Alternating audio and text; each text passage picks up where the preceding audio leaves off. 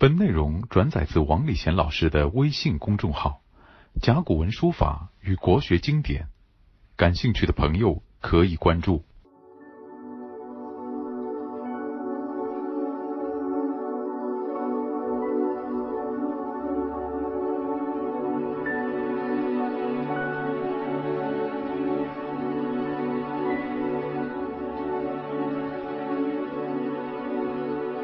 这堂课呢，介绍了孔子的一句话，他是对他的那个比较鲁莽的外向的学生子路讲的。有回奴，我告诉你啊，好像是独家秘诀一样的。知之谓知之，不知谓不知，是知也。哎，你一定要呢把这两点抓住。你知道就是知道，你不知道就是不知道，这才是知道，才是真正的知道。那么后面那个字呢？它意义比较广泛，不仅知道，而且智慧，才是有智慧的人，懂吧？你如果不懂装懂，那你没有智慧。把不懂就是不懂作为你的信条，这样的话你是有大智慧的人。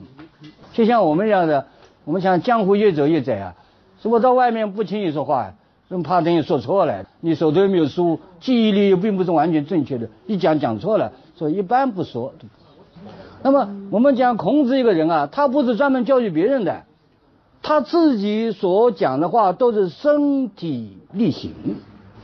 就比如说道家呢，呃，有一部书叫《列子》，也就是啊《冲虚经》啊。那么它里面有一篇文叫《汤问》，有一篇记载，他要嘲笑孔子，就是有一次呢，孔子呢游历到东面，见到两个小孩呢在那里呢辩论，啊，辩论什么呢？啊，一个小孩说：“这个太阳早晨出来的时候离我们人近，到中午的时候呢离我们人远了。”还有一个小孩呢，他另外说：“早晨离开我们人很远，到中午呢太阳离开人近了。”那么他们各有道理啊。那那个说是早晨离开人很近的话，因为早晨的太阳大的像那个车子上的伞盖，到了中午呢，这个圆像一个盘子一样的很小的呀，远的是小呀。大的近呀，所以早晨离开我们人近呀，中午离开我们人远呀。这个还有一个呢，不卖账的说，早晨离开我们远啊，中午离开我们近。为什么？太阳是热的呀，那么像炉子一样的，离开越近嘛，你感觉是越热呀。这早晨凉飕飕的，你太远了呀，到中午的时候顶头一晒，热得不得了。说这是中午的时候太阳离开我们近了。问孔子，你看你问评价，到底我们哪个对啊？哪个不对啊？啊，孔子呢？哎呦，他说，我说不准，我不知道。结果呢，汤问的那个作者呢，就借小儿的口是笑他，说人家都说这个你孔子是怀抱全书，看来你也不是很有学问的，你不知道这个东西啊，你不是学问通天的了。他就笑他，越殊为努多知。谁说你有很多的知识呢？我看你没有知识嘛。这是。《冲虚经》也就《列子》这部书呢，笑孔子也没有多大学问。那么我们今天再来看呢，他笑错了。因为孔子很简单，知之谓知之，不知谓之，是知也。所以他很简单，我这个不知道就是不知道。这个人非常聪明啊，不知道嘛不知道了。你不知道硬要说知道的话，你圆不起来这个说法。不知道，好了，那我是有智慧的人啊，我是最聪明的人。所以他就告诉子路啊，你要懂得这一条，做人应该这样，做学问应该这样。那么把这个做人做学问拿来为政的话呢，那是最主要的呀，对吧？你为政的人，你不要什么瞎搞呀，你不懂你就请教专家，请教前面在行的人，他跟你把把关，你只要下个决定，做还是不做呀，那就不会犯错误了呀。好，孔子他的学生们读书为人，到最后都要为社会服务的呀。于是乎呢，哎，他的下面一个学生叫子张的，这子张呢，这个人呢，他直不了当的啊，跟孔子讲了，子张问甘露，甘就是从事，禄呢俸禄了，说简单点的吧，就是找一个职位啊，就是拿一点工资啊，呃，来养家糊口啊。但俸禄我要说一声，这两码事啊，俸就是薪俸，就是固定的薪水，禄呢。就是你干事有功以后呢，国家地方发给你的补贴津贴，就像我们今天常常有，呃，这个人是专家，他有贡献的，所以有国务院津贴的。这个津贴不管你退休不休，总是这个发的，哎，他永远有的，这就是路。所以俸和禄是不一样的。那么现在呢，这个纸张还没有做什么事情，怎么有俸呢？有禄呢？所以他的甘露呢，不是说是我要求这个禄，而是呢想赚点工资。那今天讲起来呢，呃，做一个公务员啊，为大家服务服务，是吧？是这样的。孔子呢就跟他讲了，多闻却疑，就多多的听人家的，听了一个，听两个，听三个，左面听听，右面听听，正面听听，反面听听。你多闻了呢，你就少了疑惑。呃，就像刚才讲的啊，是早晨太阳离开我们境呢，还是中午离开我们境呢？呃，一个人这么说，一个人那么说，所以你要多听，正反都要听，重点在个多字上，多闻却疑，慎言其语，非常谨慎的说话，把你听到的搞清楚了就说，没有听到没有搞清楚不要说，这寡尤，你就很少犯错误，多闻却疑啊，孔子也是身体力行的啊。刚才我们介绍过了，这孔子呢，他喜欢学习那个演奏的，弹古琴。像谁呢？鲁国的一个琴师叫思乡啊，学琴。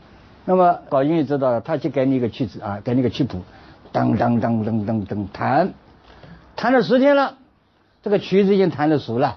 弹熟了以后呢，这个思乡就跟他讲了，你已经这个曲子都弹熟了，我们再加一个曲子吧，另外找一个曲子吧。孔子慢，我虽然把这个曲子的谱搞清楚了，但它数还没搞清楚。所谓数，我理解是它的阴阳、速度快慢，因为有的时候高潮，有的低潮，它都是数的关系啊。还有呢，这一段比较紧凑，那一段比较舒缓，这和数有关呀。这曲谱我是知道了，但怎么样来把它变成手头的那个高低快慢，我还没掌握。哦，那个思想说这对的对的啊，嗯，那么你再谈吧，对吧？好，又过了十天了，那个思想说哟，你的速度快慢、高低顿挫都搞清楚了，那我们继续往下再教个曲子吧。孔子说慢，虽然我把高低快慢都搞清楚了，但是它里面的想法，就是这个曲子要抒发什么样的情怀，我没有搞清楚啊。就像我们现在看到很多唱歌的那歌星啊，他唱的他自己以为很陶醉啊，很那个享受，结果他可能把这个曲子本来搞什么的搞错了呀。他的悲伤的曲子他唱的呢很很高昂的是吧？所以他的情绪不对。所以孔子觉得弹琴啊，要知道这个情绪里面的那个情绪啊是开心还是不开心啊。他说让我再仔细的听，多闻嘛，呃，闻情也是闻呀。所以闻啊闻啊，又又过了十天了。好，那个思想说，现在差不多了吧？哎，你懂了吧？他说，哎，我知道了，他在抒发一种什么情怀啊？但是呢，他说我还有一个问题啊，他说你这个曲子到底为谁而写？对，因为每一次都有有一个主题，为谁呀？他说我还没搞清楚。哦，他说好，你再你再听吧，又听又听了靠十天。哦，他明白了。他说非常深沉，非常悠远。好像一个人站在高处看四方一样的，说这个人是什么人呢？说只有文王才做得到。他说你这个曲子是写文王的，那我思想就是了，嗯，你讲的对，我这个曲子叫文王操，操是一种古代曲子的一种定式啊，文王操，我就是学文王。哦，你想想看，孔子确实是多闻却疑啊。对吧？你少问的话，你只有懂一点点，你还有很多地方没搞清楚，就是有疑惑。所以他一次、两次、三次，他不急于求什么，慢慢来，多听、多听、多听，终于听明白了。这个曲子是文王朝，那么这样他弹起来容易了。那么我们想，你来地方为证，你不要乱弹琴啊！哎，你要搞搞清楚。那么怎么样不乱弹琴呢？多听呀，啊，左面听听，右面听听，上面听听，下面听听，哎，正面听听，反面听听。你都听了吗？你就没有疑惑了呀。没有疑惑的话，你就可以啊来决定该怎么做了呀。这孔子呢，他确实如此，他并不是教训别人，自己另搞一套。孔子圣人就圣在这个地方，他先做了，然后告诉人家。那么历史上就有这种事情，你不多闻，就听了一点点只言片语，犯错误了。春秋战国时代，晋文侯就山西的晋国有个文侯，他呢委派了一个最高法院院长，这个人叫李黎。这个李黎是一个清官，是个好官。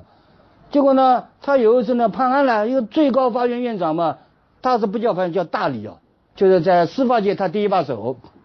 有一次呢，有一个人犯了的法，听下面的讲他什么什么什么犯法，哦哟，罪大恶极，杀，好，结果把这个人判处死刑给杀了。结果继续复查以后呢，不有这么严重啊，犯是犯法，但还不到死罪啊。他错听人家下面跟他讲的，结果杀了。他觉得。我作为一个最高法院的院长，居然会把案子给审错了，那真是无言。怎么办呢？他把自己捆起来，到国君那里去了。他说：“我今天犯了个错误，我稍微听听人家，不是多听啊，啊多闻却已。结果少闻，犯了错误了，结果把一个不该判死刑给杀了。说现在呢，我只能自己以命来谢罪啊。”国君，你把我杀了。古代的人确实他很了不起。你犯了渎职罪，该怎么处理啊？一命换一命了。你杀了人了，这人不配死的了，那你要处死了。就国君呢，因为知道他是个人才了，所以这不好意思，不好的，他说跟你没关系，是你下面那个人瞎报报错了呀。结果李黎呢就说了，他报错了嘛，我应该纠正呀，这不我就跟着错呢？这就是少文了，是差错了了。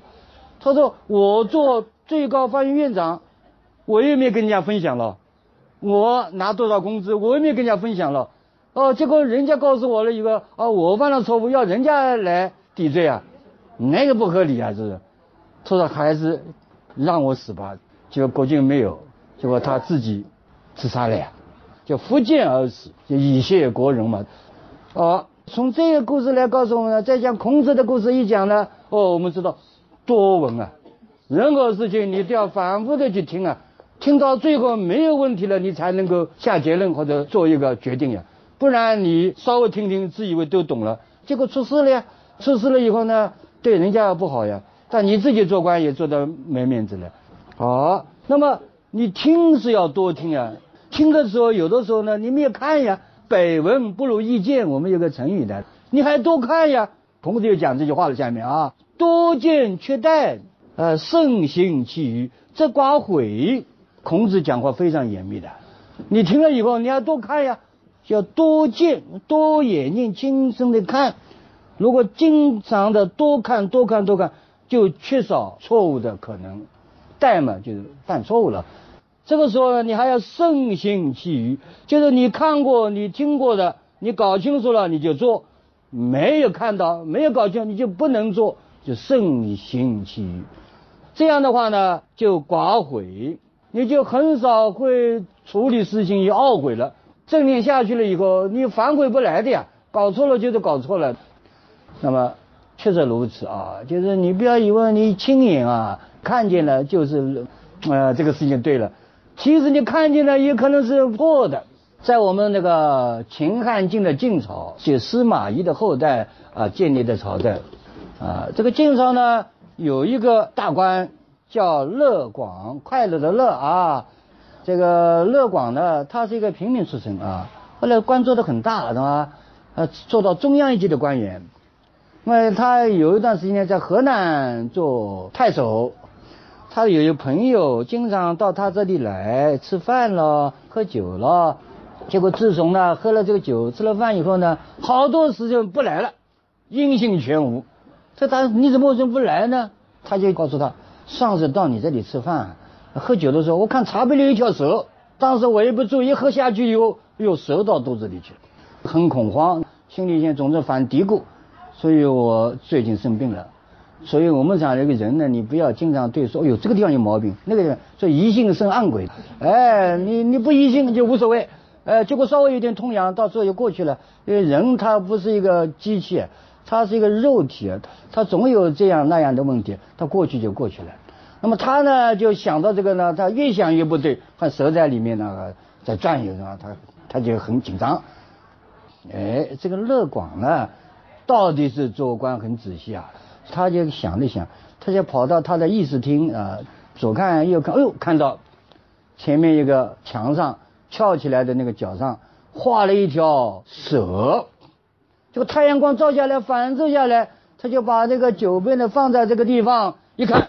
一条蛇在里面，他明白了。他后来又叫你过来，你过来，我们再吃。我我我可以帮你医这个毛病的啊。他来了以后呢，他说这个酒啊里面没有蛇的呀。他说我现在放在这个这个侧边帮你看看啊，这里有没有蛇啊？他一看有蛇呀，我上次就是这个样子。说你看哦，这个屋檐上面一个翘起来的，一画了一条蛇，正好照进去了。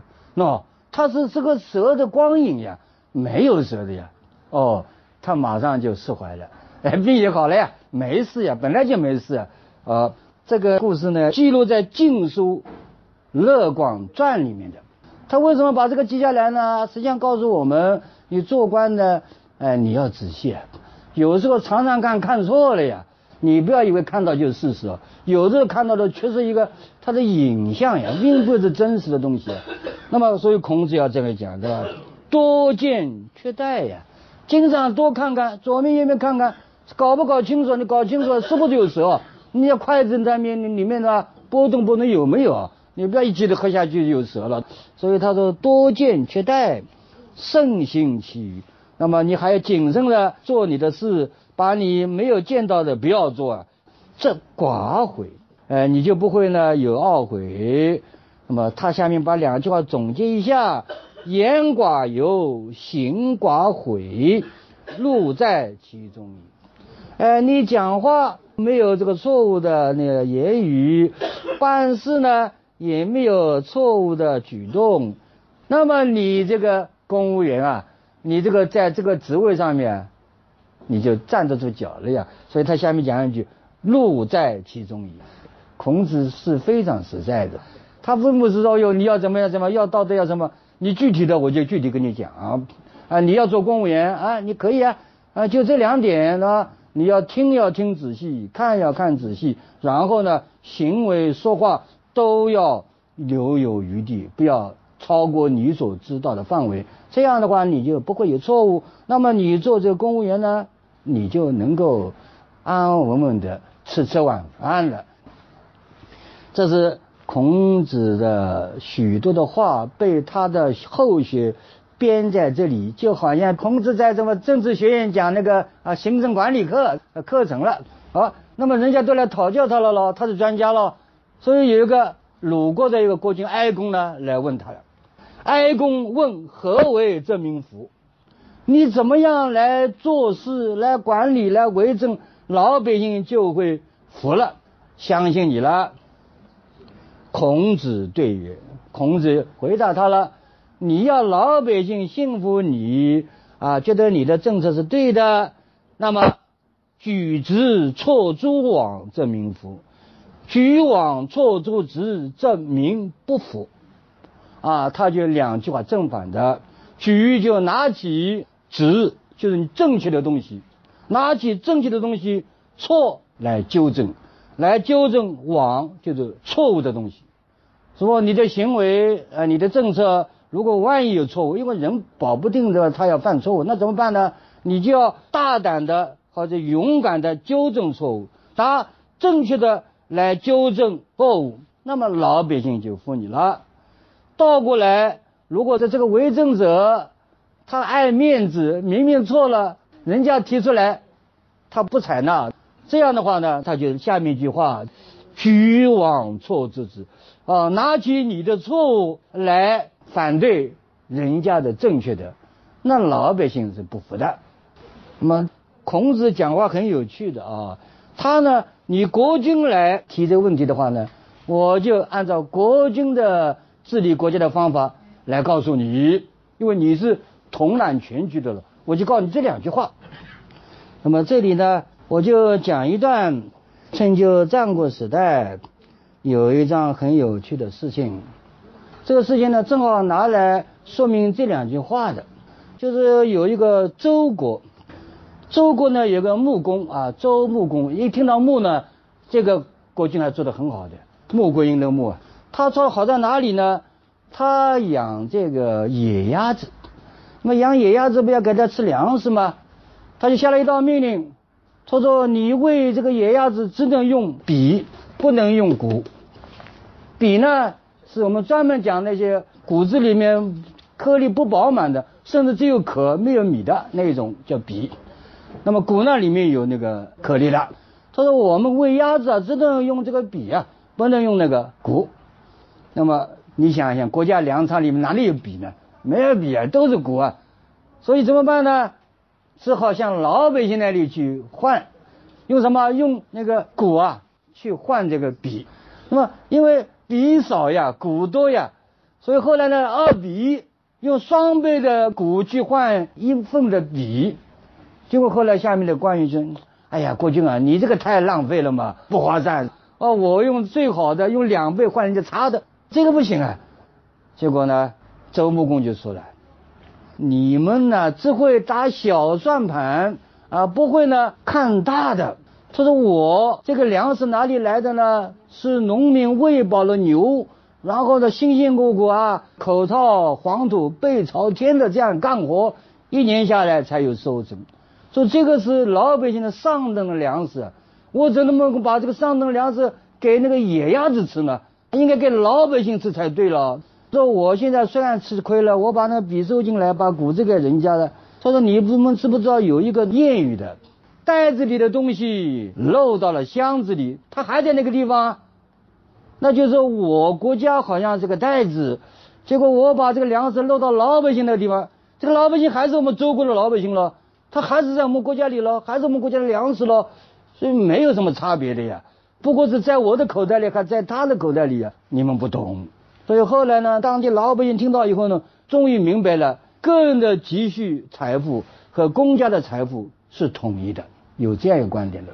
所以这个故事告诉我们呢，就是这个周穆公呢，他是举直错助，对吧？你这个下面的官员用错误的建议来告诉我，要把我的正确拿掉，所以他倒过来要举直错助啊，用我的指导。用这个为国家、为百姓着想的那种为政的道理来纠正你只为我国君私人的那个想法，那是错误的。所以他是举之错诸枉，这是为政的人应该做到的。那么接下来呢，我们要介绍两个字，因为我们是教过文书法了。刚才呢，我们介绍了多闻却疑，那个文字呢？是非常形象的，他是画着一个跪坐的人，手呢挥动着，在跟人家讲话，跟人家也讲话了，所以他用耳朵来听，所以在这个头的旁边画了一个耳朵，这就是什么闻。所以今天呢，他是形声字了，用个门做个声音符号，用个耳朵表示听。当时呢，就给人画一个耳朵，这耳朵要在听，所以他不要那个声音符号的，这是一个合体的图画，这是个文。还有一个多见就带见，先画一个眼睛，记住啊，这样画啊，画个眼睛，然后呢，下面画一个人，你画一个人是静态的了，你一画眼睛就是仔细的看了，所以今天我们这个字，它也是的，看见的见，只不过它的目呢是直写了，以前的横写的，下面呢还是一个人的这个写法。所以文和剑太容易了，所以你们回去自己用钢笔、用什么笔啊、铅笔，你自己画了，很简单，很简单的。好了，我们最后呢再读两首唐诗，一首唐诗叫王建的一个诗人，我三横王和我彭家建设的建，他呢写了一首叫《新嫁娘》，他是个比喻啊，不是说写这个新娘子啊。实际上他是有所指的，因为他自己呢要到这个地方做官了，做官嘛就要为这个当地服务了。那服务对象你要搞清，他们有什么口味？他们希望什么？要求什么？你都要知道。于是乎，他写了一首诗，叫“三日入厨下”。那么以前呢，就是新媳妇呢，三天以后呢，你就要做饭了。三日入厨下，他的意思就是我到这里呢做个新官，呃，三天以后呢我要试政了，洗手做羹汤，啊，洗洗手，准备准备啊。按照老子讲了，治大国若烹小鲜，我也要炒炒菜啦，啊，也要干干这个正事啦。未按姑实性，姑就是婆婆，但这里不是婆婆，是实际上为政者要服务的对象。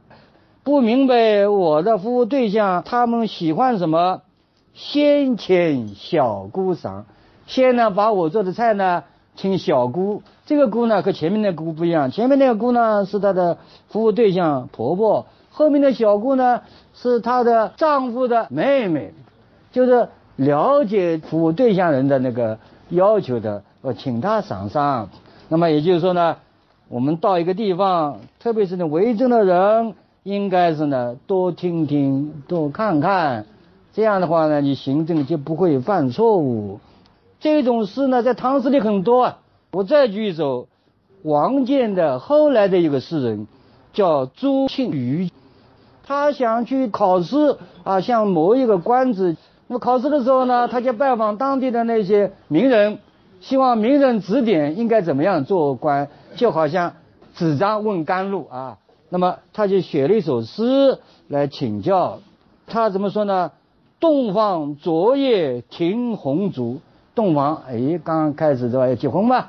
昨天晚上呢，红的蜡烛呢停下来了，就灭了。洞房昨夜停红烛，待晓堂前拜舅姑。等到天亮的时候呢，啊，他到堂前去拜他的公公和婆婆。公婆呢，当时叫舅姑的，好，妆罢低声问夫婿，把梳妆打扮好了，低声问夫婿，问她的丈夫了，因为丈夫这里的老土地了，这一方水土他都知道的了，请教他了。他问什么？画眉深浅入时无？我这画的眉毛深深浅浅，是不是合乎你们这里的需要啊？时尚啊？就画眉深浅入时无？那就是说。我这种想法，这种行为，是不是符合你们这里为政的需要？他就这样意思。我们把它再念一遍：东方昨夜停红烛，待晓堂前拜舅姑。妆罢低声问夫婿，画眉深浅入时无。下课。本内容转载自王礼贤老师的微信公众号。甲骨文书法与国学经典，感兴趣的朋友可以关注。